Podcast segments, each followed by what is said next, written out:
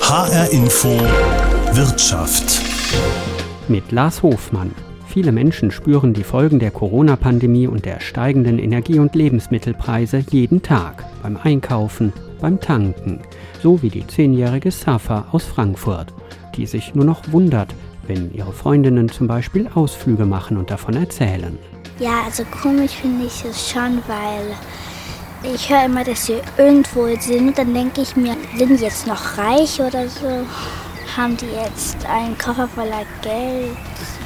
Nein, den haben sie nicht, aber die, die wirklich Koffer voller Geld haben, mussten sich in den letzten zwei Jahren regelrecht größere Koffer anschaffen.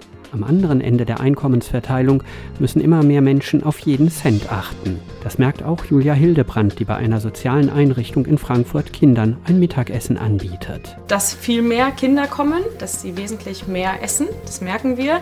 Irgendwo auch die Töpfe sind leerer als sonst, dass einfach viel mehr Hunger da ist. Wie kommt das, dass hier der Hunger zunimmt? Und was hat das für Folgen? Das wollte ich wissen. Die Preise für Lebensmittel steigen seit Monaten. Nicht so stark wie die für Strom, Sprit oder Gas zum Heizen. Die sind innerhalb eines Jahres um 35 Prozent nach oben geklettert. Aber auch bei Lebensmitteln ist das spürbar. Sie sind im April über 8 Prozent teurer gewesen als noch ein Jahr davor, im April 2021.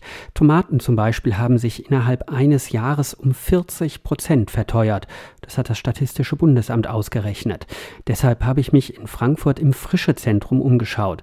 Hier werden in großen Hallen unter anderem Gemüse und Obst gehandelt. Restaurants und auch Lebensmittelhändler kaufen hier ein oder werden von hier aus beliefert.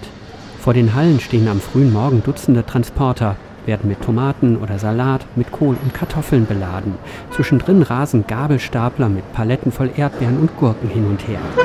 Egal wen ich hier frage, alle stöhnen. Schon während der Corona-Pandemie, sagen sie, seien die Preise angestiegen. Aber jetzt? Es wird ja immer teurer. 100% teuer geworden. Das ist jetzt alles teuer geworden. Alles teuer geworden. Das ist äh, seit äh, einem Jahr so passiert, aber jetzt ist es noch teuer geworden. Noch teuer wegen des Krieg, glaube ich, oder sowas. In Halle A treffe ich bei einem Lebensmittelgroßhändler einen jungen Mann. Er kauft hier jeden Morgen ein für seinen eigenen Lebensmittelladen. Also meistens so äh, Grünzeug halt, Gemüse, ja. Wie ist das denn äh, mit den Preisen? Wie hat sich das entwickelt? Weil beim Einkaufen im Supermarkt äh, ist es deutlich teurer geworden. Wie ist das hier? Genauso teurer alles geworden. Also ich gehe mal jetzt von Tomaten aus. Tomaten hast du vor ein, zwei Jahren hast du bekommen vielleicht die Kiste für drei, vier Euro noch. Aber jetzt unter sechs Euro geht da gar nichts mehr. Das ist halt alles abhängig von den äh, Gaspreisen abhängig von den Gaspreisen wegen den Gewächshäusern? Genau, wegen, vor allem wegen den Gewächshäusern und auch wegen dem Transport und alles. Also jetzt, die Tomaten kommen ja meistens aus Belgien, Holland. Der Transport, das macht ja schon viel aus. Also das ist jetzt mittlerweile das Doppelte. Ist das denn bei Ihnen dann im Geschäft auch wieder ein Problem? Klar, wenn ich jetzt äh, letztes Jahr, sag ich mal, eine Palette Tomaten verkauft habe, verkaufe ich jetzt nur noch weniger als die Hälfte in der Woche. Viele Kunden stöhnen, sagen, sie können sich es gar nicht mehr leisten. Das heißt aber auch für Sie wird das zum Problem als Geschäftsinhaber. Ja klar, unser Gewinn wird deutlich weniger, weil man einfach weniger verkauft. Was heißt denn das für Sie? Sagen Sie, wenn das jetzt noch weitergeht mit den steigenden Preisen, können Sie irgendwann gar nichts mehr verkaufen? Also wenn es auf jeden Fall so weitergeht, ich gebe noch so zwei, drei Monate, dann ist alles platt hier. Dann ist alles platt. Macht Ihnen das Sorgen? Ja, das ist selbstverständlich. Also ich meine, okay, wir können ja noch da, wir können ja noch leben. Also uns geht es ja gut. Aber die Arbeiter, die 1,6, 1,8, 2 Mille verdienen, da kommt man nicht über die Runden. Auf keinen Fall. Die Situation ist also auch für die ganzen kleinen Händler und Restaurantbetreiber schwierig geworden. Und alle, die um uns herum mit ihren Gabelstaplern fahren, Kisten von den Verkaufsständen zu den wartenden Transportern bringen, sie in Kühllager fahren oder von dort holen, sie dürften genau zu denen gehören, die eben nicht viel verdienen.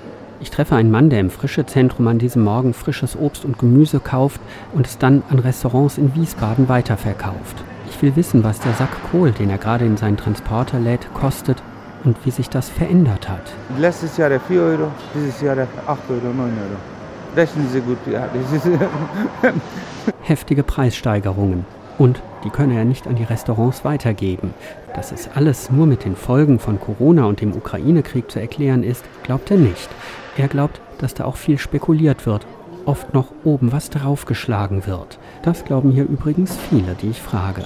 Aber auch der Klimawandel und die zunehmende Trockenheit in vielen Ländern werden hier als Gründe für die explodierenden Preise genannt. Zum Beispiel von Mehmet Karakaya. Er betreibt einen internationalen Lebensmittelhandel. Fleischprodukt und äh, Milchprodukt äh, extrem teuer, aber jetzt langsam noch mehr die Hülsenfrüchte. Zum Beispiel jetzt Indien 50 Grad äh, warm. Äh, in 50 Grad warm ist äh, keine Hülsenfrüchteproduktion. Und äh, das heißt, dann alle Produkte sind teuer. Bis jetzt, wir haben ein bisschen Mischkalkulation gemacht und Supermarkt auch Mischkalkulation gemacht, aber Endverbraucher, äh, ich denke, nächsten Monat oder übernächsten Monat noch mehr merken äh, Preiserhöhungen. Ein Lebensmittelhändler, den ich in der Großmarkthalle treffe, hat kaum Hoffnung auf schnelle Besserung. Für seinen Laden in Friedberg kauft er seit letzter Woche zum Beispiel keine Trauben mehr. Zu teuer für ihn und auch für seine Kunden. Die kaufen in den letzten Wochen und Monaten sowieso viel weniger als normalerweise, sagt er und schüttelt etwas hilflos den Kopf.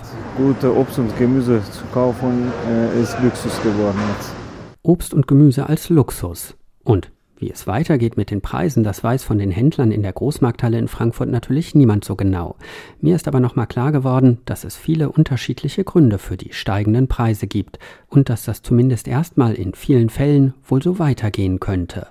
Außerdem zeigt eine aktuelle Umfrage des Hessischen Industrie- und Handelskammertages HIHK, viele Unternehmen, nicht nur aus der Lebensmittelbranche, auch aus der Industrie oder aus dem Dienstleistungsbereich, zum Beispiel Friseure, leiden selbst unter den steigenden Kosten. Zwei Drittel der Betriebe in Hessen haben angegeben, die Preise für ihre Kunden schon erhöht zu haben oder dass sie es zumindest vorhaben.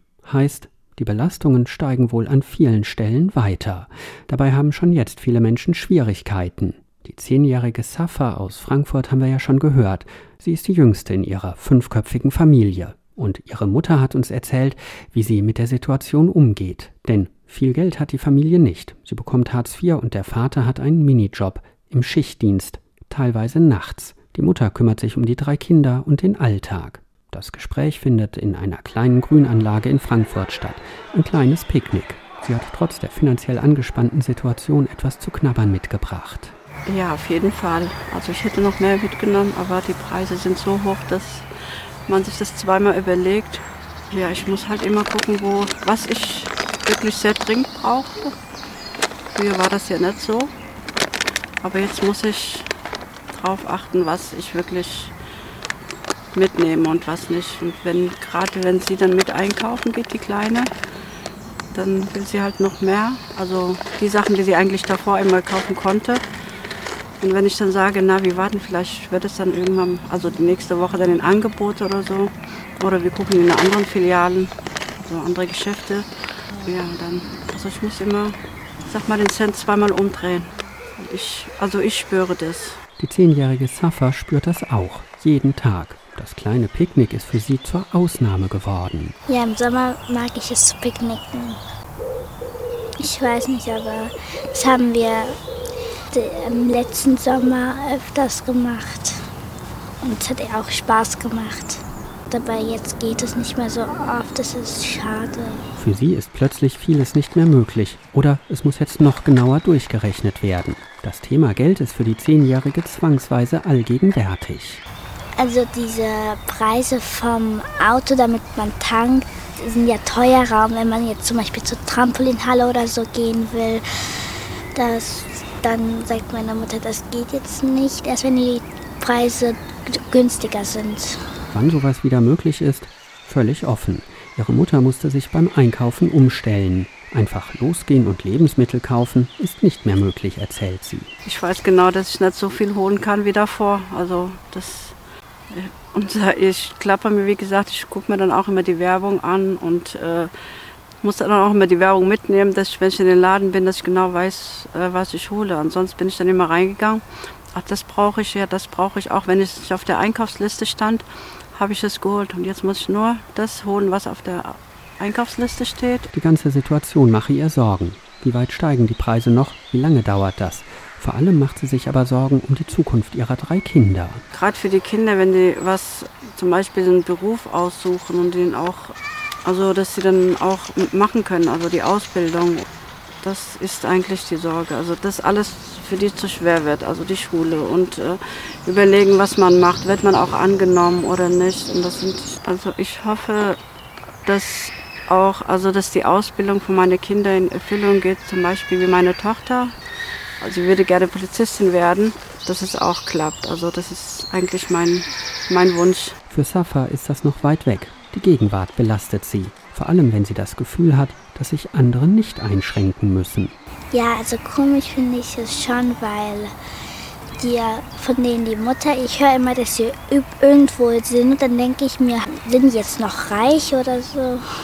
Haben die jetzt einen Koffer voller Geld? Der Koffer voller Geld. Nein, den haben die Familien ihrer Freundinnen natürlich auch nicht. Aber verschiedene Studien zeigen, dass Menschen und Familien mit niedrigen Einkommen unter den steigenden Preisen besonders leiden, weil sie ihr Geld eben für Strom, Heizen und Essen ausgeben müssen und oft schon vor der Pandemie und den aktuellen Preissteigerungen nicht wirklich viel mehr als das hatten.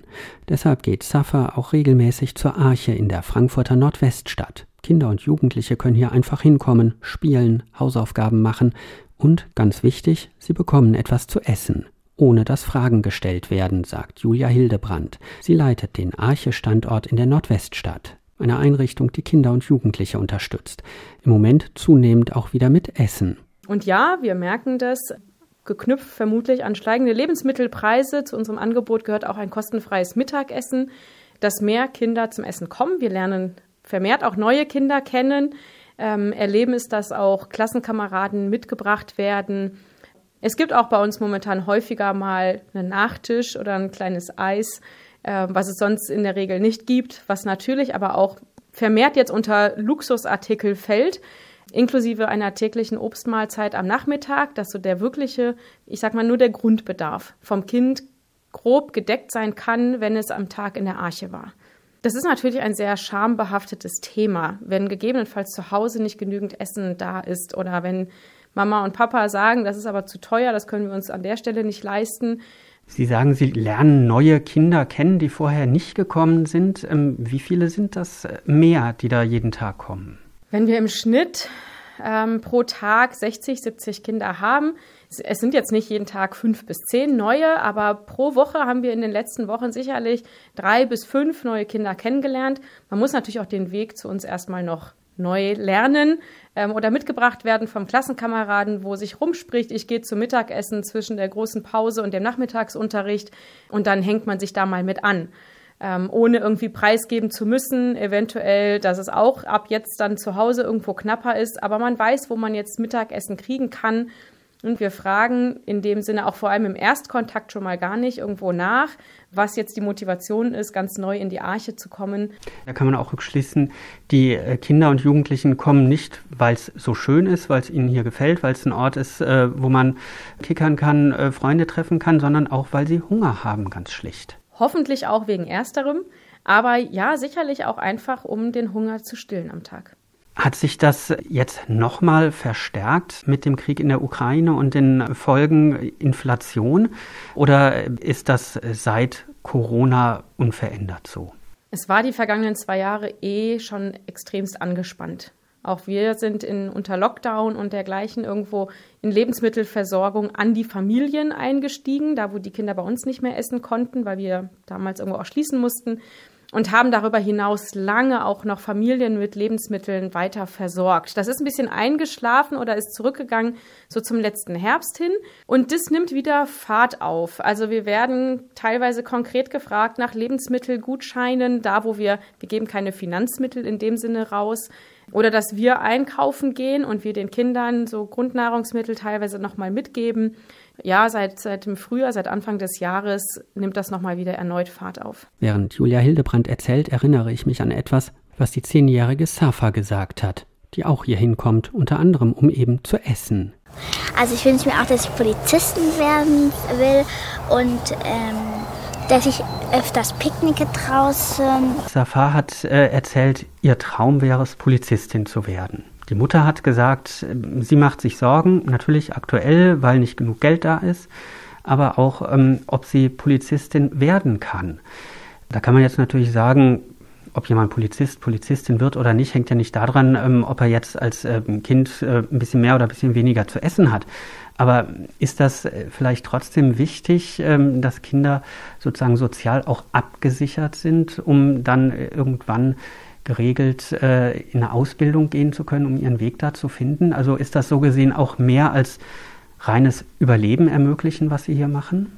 Es sind natürlich auch die ähm, sozialen Komponenten auf, auf andere Kinder, auf andere Erwachsene irgendwo auch zu treffen, auf Menschen, die ihnen auch eine Perspektive geben, die auch die Möglichkeiten haben, ich sag mal auch zu recherchieren, wo unfassbar viel Energie einer Familie auch drauf geht, die Versorgung zu sichern, sich dann noch zu belesen, dann noch zu recherchieren am Abend, wenn man wenn man selber auch da nicht nicht firm drin ist, ähm, weil man selber diese schulischen Chancen als Eltern gegebenenfalls nicht hatte, sich im Schulsystem auch nicht so gut auskennt. Von daher bieten wir dieses Gesamtpaket der Grundversorgung an. Da gehört auch die Bildung zu und natürlich dann irgendwo auch die berufliche Perspektive mit den Kindern anzugehen, sie darin zu begleiten. Deswegen sind unsere Großen 17, 18, 19 Jahre alt.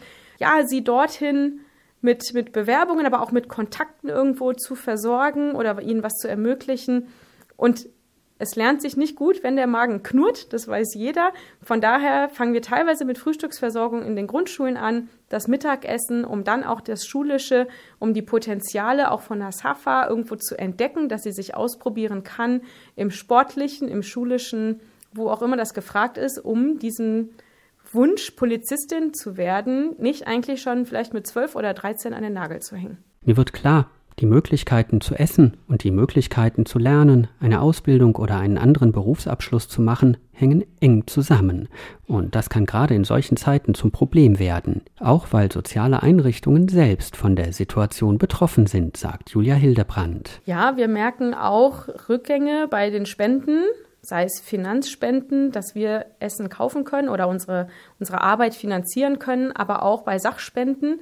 Was eigentlich nicht zurückgeht, ist die Bereitschaft, der Wille, helfen zu wollen, aber doch tatsächlich auch gelegentlich an die Rückmeldung, dass es momentan, ich sag mal, für private Leute nicht immer möglich ist, ihren Beitrag so zu leisten, wie sie es die letzten Jahre vielleicht gemacht haben. Der Wille ist noch da, die Möglichkeit ist auch jetzt einzelnen Familien, privaten Spendern ähm, tatsächlich auch genommen. Sagt Julia Hildebrand von der Arche in Frankfurt. Für viele Menschen ist es finanziell in den letzten Wochen noch mal enger geworden, weil vieles teurer geworden ist. Ich wollte wissen, was das konkret bedeutet, wenn Energie zum Beispiel innerhalb eines Jahres um 35 Prozent teurer wird. Deshalb habe ich mit Aaron Praktiknio telefoniert. Er ist Professor an der RWTH Aachen. Das ist die Rheinisch-Westfälische Technische Hochschule.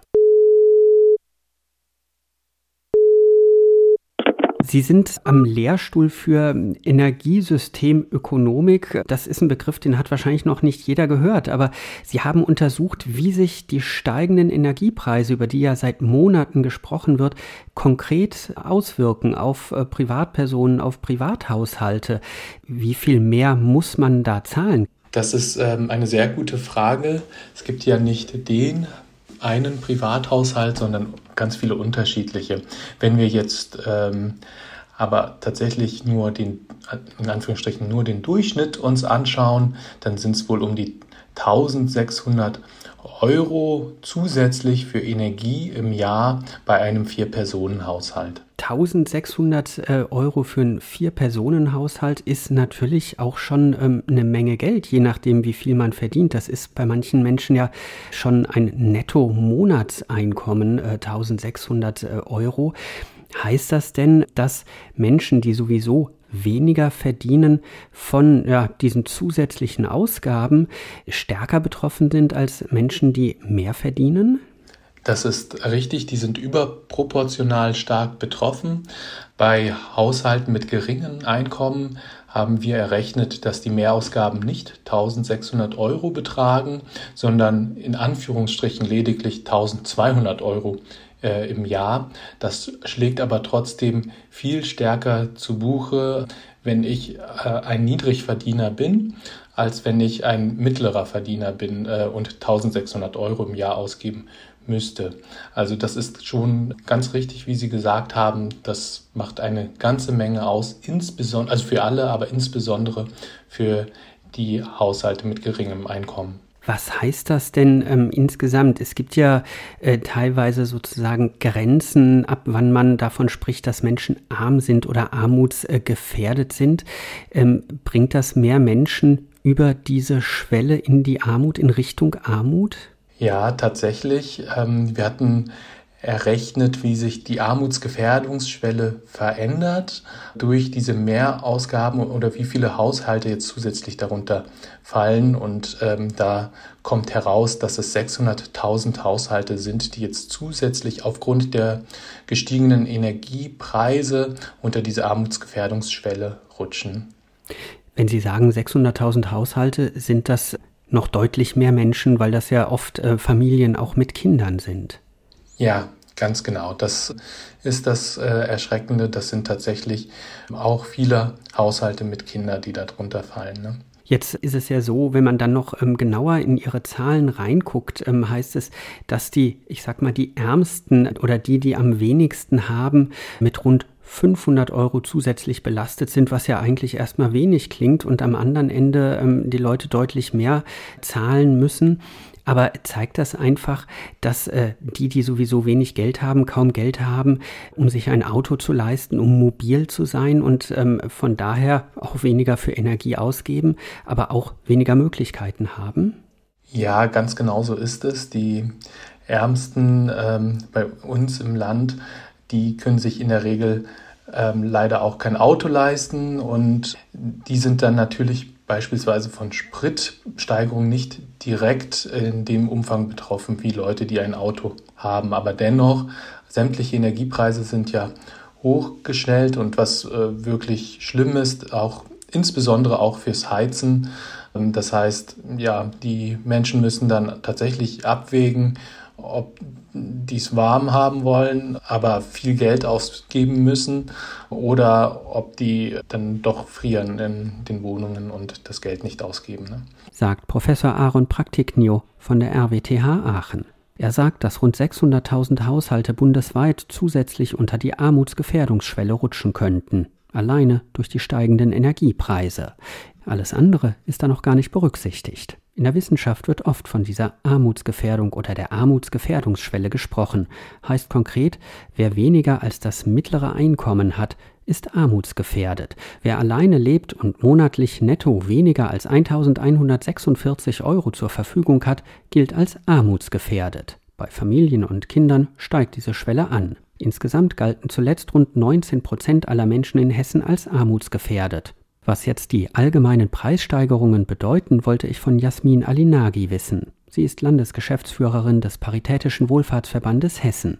Ich wollte wissen, ob die Entwicklungen der letzten beiden Jahre mittlerweile auch Menschen treffen, die vorher noch gut über die Runden gekommen sind. Ja, es gibt nicht nur eine Armut, die Menschen ohne Arbeit betreffen, also zum Beispiel Seniorinnen und Senioren mit kleiner Rente oder Empfänger und Empfängerinnen von Sozialhilfeleistungen, sondern eben auch Menschen in Arbeit und auch Menschen mit mittleren Einkommen. Die kommen auch schon nicht mehr über die Runden, denn sie geben den, einen Großteil ihres Gehalts für hohe Mieten aus, die ja auch in den hessischen Ballungsräumen und überhaupt deutschlandweit in den Ballungsräumen explodieren. Das ist nicht mehr zu bezahlen. Und nach Abzug der Mieten haben sie kaum noch finanziellen Spielraum. Aber wesentlich stärker trifft es natürlich die Menschen, die sowieso schon am oder unter der Armutsschwelle gelebt haben. Also insbesondere die Menschen, die auf Hartz IV angewiesen sind.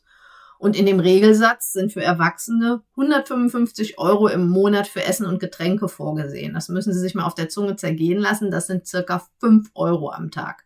Das kann sich jeder, der mal durch den Supermarkt gelaufen ist, letztlich ausrechnen, dass das nicht reichen kann. Und für Strom ist eine Pauschale von 38,07 Euro monatlich vorgesehen. Also auch das reicht vorne und hinten nicht aus. Also auch das möchte ich betonen. Auch die sprunghaft gestiegenen Verbraucherpreise, die belasten ja auch die sozialen Einrichtungen. Auch Kindergärten, Altenheime äh, müssen auch Strom und Gas und so weiter bezahlen. Das heißt, die ambulanten Dienste, die Beratungsstellen, sämtliche Jugendhilfeangebote, die leiden ja auch darunter. Und das hat natürlich zur Folge, dass bei den Angeboten, wo es möglich ist, natürlich auch mit Einschränkungen zu rechnen ist vom Angebot. Und das kann nicht gut sein für unsere Gesellschaft und auch für unsere soziale Infrastruktur. Und auch die Schuldnerberatungen äh, spüren das sehr deutlich. Es kommen immer mehr äh, Menschen, die insbesondere auf diese gestiegenen Verbraucherpreise hin äh, Beratung brauchen und äh, Hilfe brauchen. Jetzt ähm, ist es ja nicht so, dass die Bundesregierung gar nichts machen würde. Es gibt Entlastungspakete, das 9-Euro-Ticket, äh, Spritpreise sollen runtergehen, es gibt 300 Euro für Arbeitnehmer, es gibt Heizkostenzuschüsse. Darauf hatte Arbeitsminister Hubertus Heil in der ARD-Sendung Bericht aus Berlin hingewiesen und er weiß auch, dass angesichts dieser aktuellen Situation bei vielen das nicht ausreicht und er will da nochmal nachbessern. Vieles, was jetzt in diesem Entlastungspaket ist, äh, hilft dauerhaft. Die Abschaffung der EG-Umlage beispielsweise, es kommt allen zugute. Aber es gibt auch zeitlich befristete Maßnahmen, zum Beispiel in der Grundsicherung Zuschläge für Menschen, die es sehr schwer haben. Oder auch der Heizkostenzuschuss, der vor allen Dingen auch Rentnerinnen und Rentnern zugutekommt. Ich will, dass wir zusätzlich eine Antwort finden, wenn dauerhaft die Preise hoch bleiben. Und damit ist ja leider zu rechnen, weil wir wollen unabhängiger werden von Putins Gas. Wir wollen insgesamt auch klimafreundlicher werden. Und deshalb müssen wir untere und mittlere Einkommeninteresse nicht nur von Rentnerinnen und Rentnern, sondern auch von Studierenden, von Azubis, von Familien im Blick haben. Und dazu werde ich Vorschläge machen, auch für Grundsicherungsempfängerinnen und Empfänger, die in diesem Sommer erstmal Maßnahmen bekommen, um Härten abzufedern, die aber auch höhere Leistung insgesamt dauerhaft brauchen. Dieses Versprechen, etwas zu tun, Pläne vorzulegen, das hat Hubertus Heil in äh, diesem Interview insgesamt siebenmal wiederholt. Aber klar ist, wenn wir auf mittlere und untere Einkommen äh, gucken, dann brauchen wir auch eine dauerhafte Entlastung bei Rentnerinnen und Rentnern. Das wird Teil meiner Vorschläge sein. Man sich auf die konzentrieren, die normale Einkommen haben oder geringe. Dann kann man nicht mit der Gießkanne arbeiten. Ich glaube, das weiß auch jeder, der rechnen kann. Da werden wir liefern, sozial unsere Gesellschaft zusammenhalten müssen und dafür werde ich Vorschläge machen. Und ich glaube, das ist auch finanziell darstellbar. Und dafür will ich sorgen mit Vorschlägen, die konkret sind. Und dazu werde ich Vorschläge machen.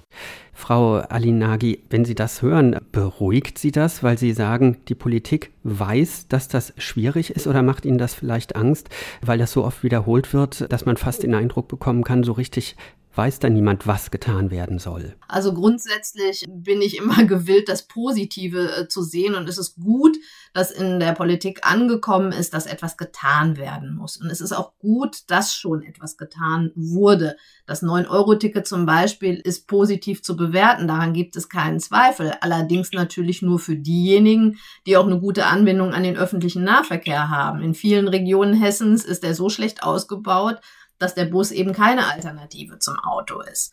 Was mich aber beunruhigt ist, dass die bisherigen beschlossenen äh, Maßnahmen, also das beschlossene Entlastungspaket, sozial unausgewogen ist. Die Entlastungen werden mit der Gießkanne an alle verteilt und nicht zielgerichtet an diejenigen, die es wirklich brauchen. Also Energiepreispauschale und Kinderbonus werden auch an Spitzenverdienende gezahlt, die die höheren Energiepreise auch ohne staatliche Hilfe tragen könnten während die staatliche Unterstützung für kleinere und mittlere Einkommen absolut dringend notwendig ist und deswegen aus unserer Sicht auch darauf beschränkt werden müsste. Und bei Empfängerinnen von Sozialhilfeleistungen ist die von der Bundesregierung vorgesehene Einmalzahlung von 200 Euro viel zu niedrig. Das ist der berühmte Tropfen auf dem heißen Stein.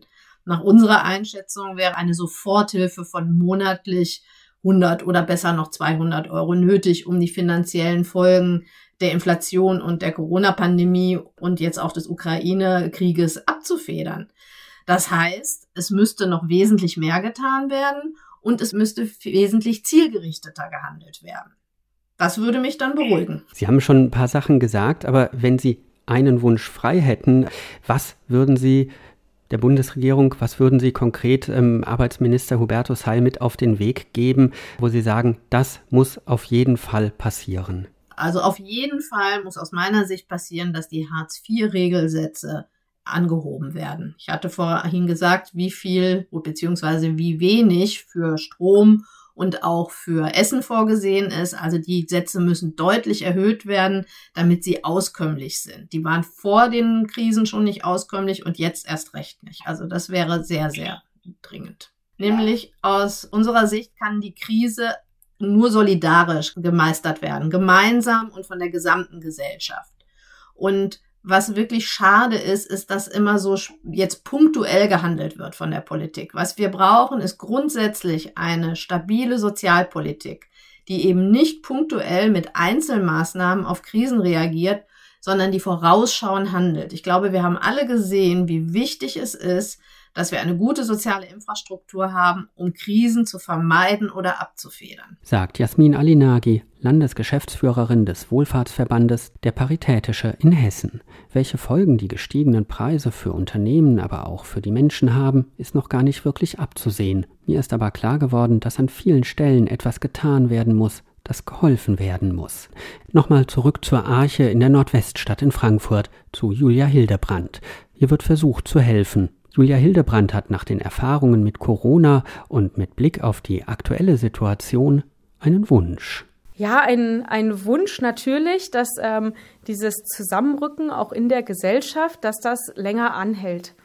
Wir werden momentan, wir, wir schaukeln ja von Krise zu Krise. Die, ähm, die Themen kommen tagtäglich neu irgendwo in die Nachrichten. Und ähm, noch heute haben wir die, die zukünftigen Langzeitauswirkungen von Corona, von dem ersten Lockdown, von den Folgen. Dann kommt die nächste Krise drauf, dann kommt Afghanistan, jetzt kommt Ukraine. Und dass das langfristig im Bewusstsein bleibt, nicht um uns irgendwie zu zu quälen, aber um uns irgendwo in Bereitschaft zu halten, um den Blick zum Nachbarn rechts und links vor und zurück irgendwo zu erhalten, dass es nicht mit der nächsten Krise jeglicher Art irgendwo wieder untergeht, sondern so ein bisschen an Tagesaktualität irgendwo behält ähm, und der Mensch im Blick behalten wird. Vor allem der, der sich nicht wirklich vollständig alleine versorgen kann. Sagt Julia Hildebrand von der Arche in Frankfurt. Das war die Sendung H-Info Wirtschaft. Mein Name ist Lars Hofmann.